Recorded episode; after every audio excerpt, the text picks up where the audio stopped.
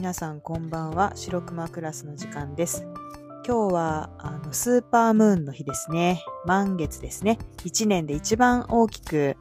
明るく輝くこのスーパームーンの夜ですね。皆さんいかがお過ごしでしょうか、えー、今日は何かあの特別な配信ができたらなぁとあの思っていたんですけれどもいろいろ考えてみて、まあ、このスーパームーンの夜だからこそ、まあ、お話ししようかなと思ったテーマがあります。でそれがあの自分の使命とは何かっていうことについてですね、えー、お話ししようと決めました。で使命っていうと、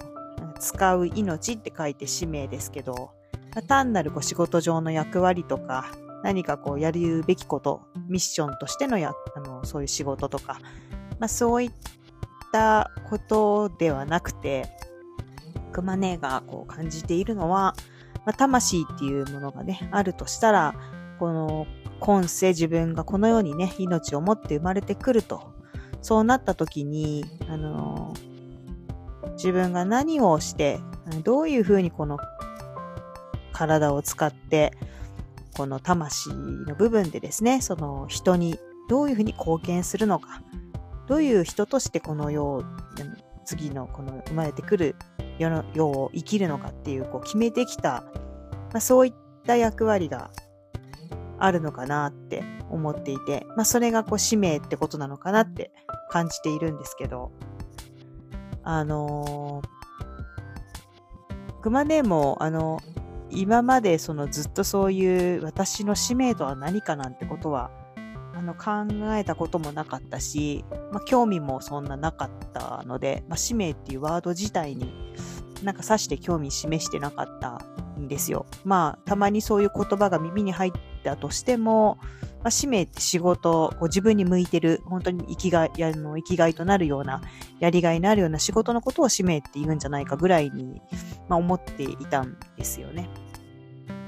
まあ、それはそれで素晴らしいことなんですけど、あの、自分にとってその課題っていうか本当にきつい時、大変な時、まあ、辛い時、なんか本当に全てを投げ出したくなるような、まあ、そういう辛い時にですね、うん、何かこう、ふと自分はその何のためにこの命を持って生きているのか、何、何なんだろうってこう考える瞬間があったんですよね。で、まあ、そうこうしている時にですね、まあ、カードリーディングやるようになって、まあ、最初はその自分のためにあのやっていましたけど、まあ、それをこう他の人に提供するっていう風になってきた時に、あのー、あの、それをセッションを受けてくださる人たちがですね、本当にこう、輝くというか、ビフォーアフターで、あの、写真を撮っておきたいぐらいにですね、本当に別人のように、こう、キラキラと輝く、元気になるっていう姿を、あの、毎回毎回ね、こう、目の当たりにして、なんか、その時に、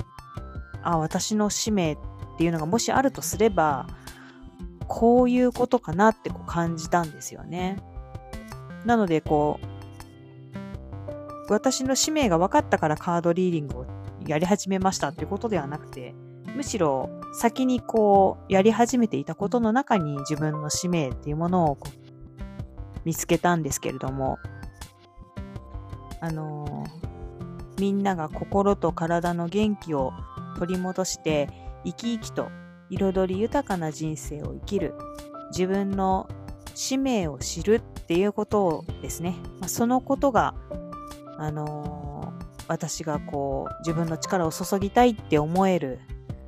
まあ、その使命だなって思っています。で、あの、やっぱりカードリーディングやればやるほど、あの、心が満たされていくというか、こう、何か無条件に、あのこう自分の自分がこう人に貢献しているっていうこう体感があのー、本当に心を満たしてくれるし、私自身が元気になるという、まあ、本当に、あの、ありがたいことなんですけれども、あの、結局こう、いろんな仕事ってあると思うんですけど、こう生活のためにこうする仕事っていうのもあると思うし、うん、まあ、それこそ使命がこう生活のための仕事と一致しているっていう人も中にはいると思うし、まあ、そしたらもう何より素晴らしいって思ったりもしますけど、まあでも、どんな形であっても、なんかその職業ということではなくて、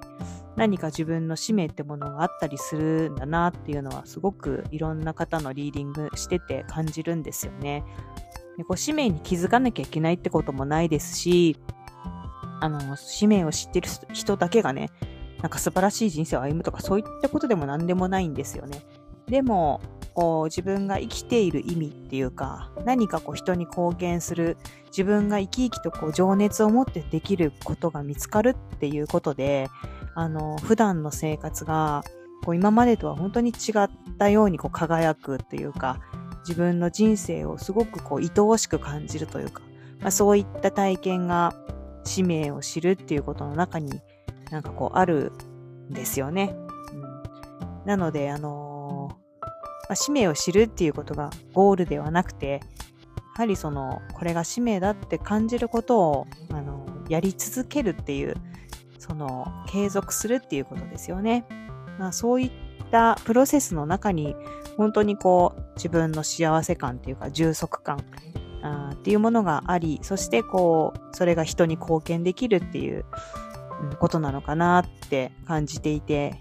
たくさんの人が、まあ、そういう経験をすることによって、まあ、自分自身も満たされて、そして自分の存在っていうのがこう人に